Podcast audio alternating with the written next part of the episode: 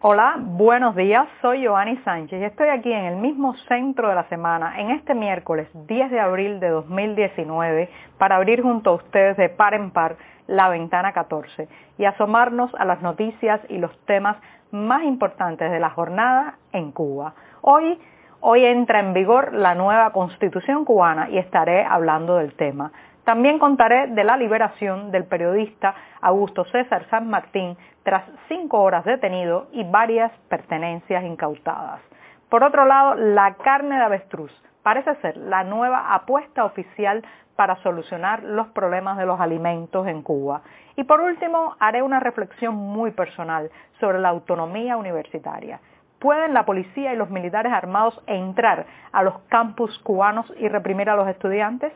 Pues bien, presentados los temas, voy a hacer una breve pausa para tomarme el cafecito informativo que hoy está recién colado, concentrado, un poco amargo como me gusta a mí, pero siempre, siempre necesario. Después de este primer y necesario sorbito del día, voy a comenzar con el primer tópico o tema que les había anunciado y tiene que ver con que este 10 de abril entra en vigor la nueva constitución cubana. Para los que se acercan por primera vez al tema, les eh, cuento que el pasado 24 de febrero la nueva Carta Magna fue ratificada por más del 78% del padrón electoral. Aunque pueden parecer una cifra muy alta, lo cierto es que ese día ocurrió un hecho inédito en la historia de las últimas seis décadas en Cuba, y es que más de 2,5 millones de personas se desmarcaron de la nueva constitución, ya fuera no asistiendo a urnas, poniendo el no a la pregunta de si podían, querían ratificar el nuevo texto o también anulando la boleta o dejándola en blanco. Puede parecer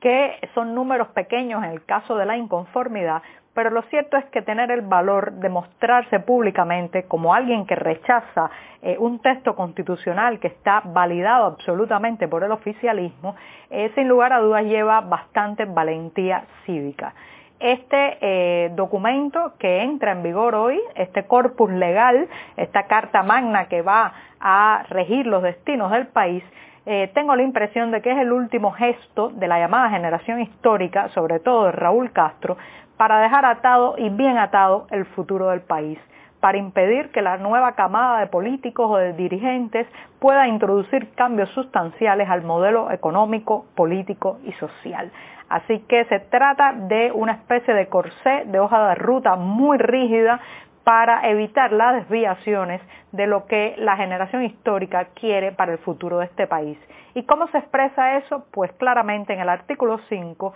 que consagra la supremacía del Partido Comunista de Cuba y lo hace eh, parecer por encima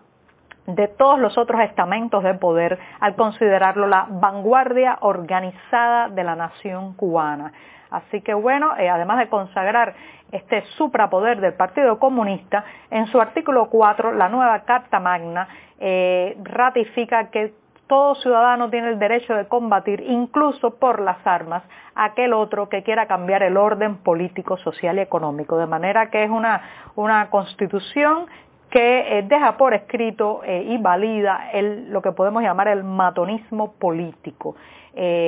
Cuando uno lee este texto,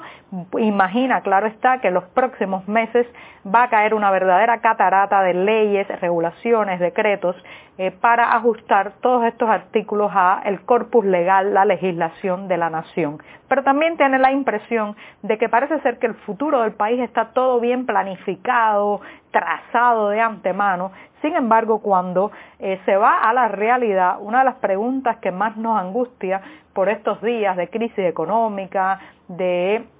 deterioro de la situación social eh, y política también es hacia dónde va Cuba. Una pregunta que la nueva constitución no puede responder.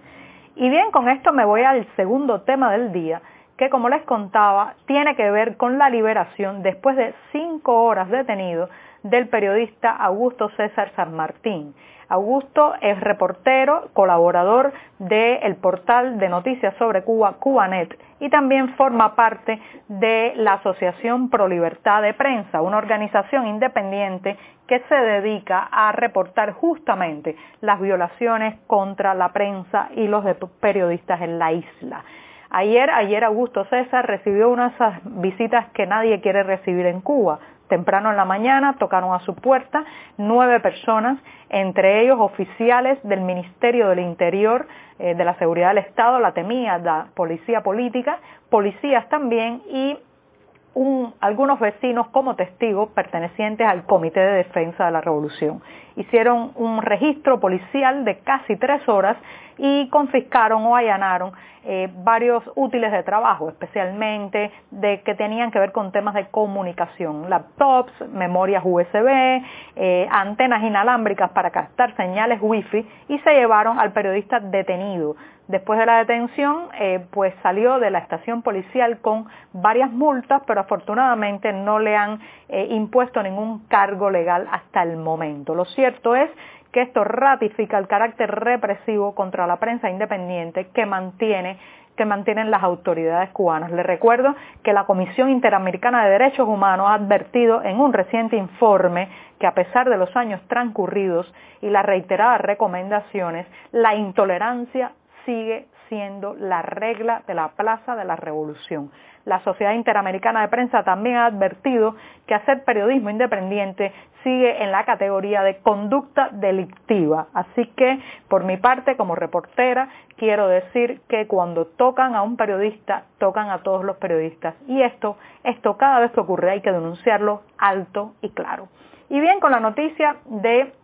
eh, Augusto César me voy a otra de corte económico que tiene algunos tintes surrealistas, pero no se preocupen, en Cuba mucho eh, de lo que nos ocurre está cercano a la ciencia ficción, al surrealismo, incluso hay una frase que dice que si Franz Kafka hubiera nacido en Cuba sería considerado un escritor costumbrista, porque aquí, aquí ya nada nos asombra. Pues bien, lo que ha ocurrido es que recientemente en un programa de televisión el comandante Guillermo García Frías uno de los históricos, uno de la generación histórica que todavía eh, pues se mantiene eh, con vida pública, ha eh, comentado que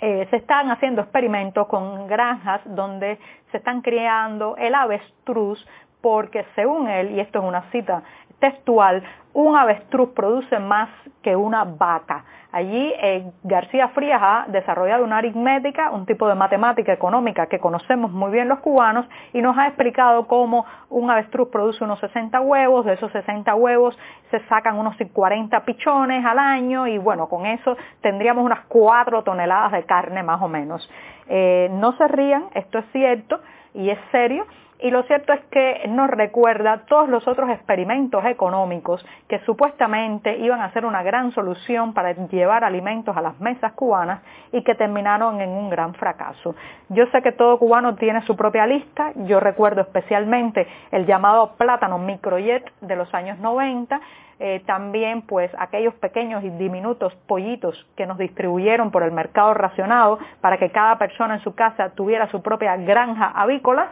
y también, bueno, hay otros ejemplos como el café caturra, la zafra de los 10 millones y otros delirios económicos que están pensados en la búsqueda de un santo grial que pues saque al país de la crisis. Lo cierto es que eso no funciona así y el verdadero santo grial para solucionar la crisis económica cubana se llama eliminar el centralismo, desmontar la obsoleta empresa estatal y sobre todo darle autonomía a los productores, que la gente pueda decidir si quiere criar un avestruz, una vaca o un grupo de gallinas. Y con esto, con esto me voy a una reflexión muy personal que tiene que ver con la autonomía universitaria. En un día que entra en vigor la nueva constitución cubana, hay que señalar que este texto de la Carta Magna no recoge el derecho a la autonomía universitaria. Por eso, por eso ha pasado lo que ha pasado este pasado lunes, cuando un grupo de policías militares eh, entraron, irrumpieron con perros y con armas en un campus universitario de la Facultad de Medicina Salvador Allende en La Habana para reprimir una manifestación pacífica y sin armas de un grupo de estudiantes congoleños que se queja por las malas condiciones de sus albergues, las malas condiciones de vida y también por los atrasos en el pago de los estipendios que su gobierno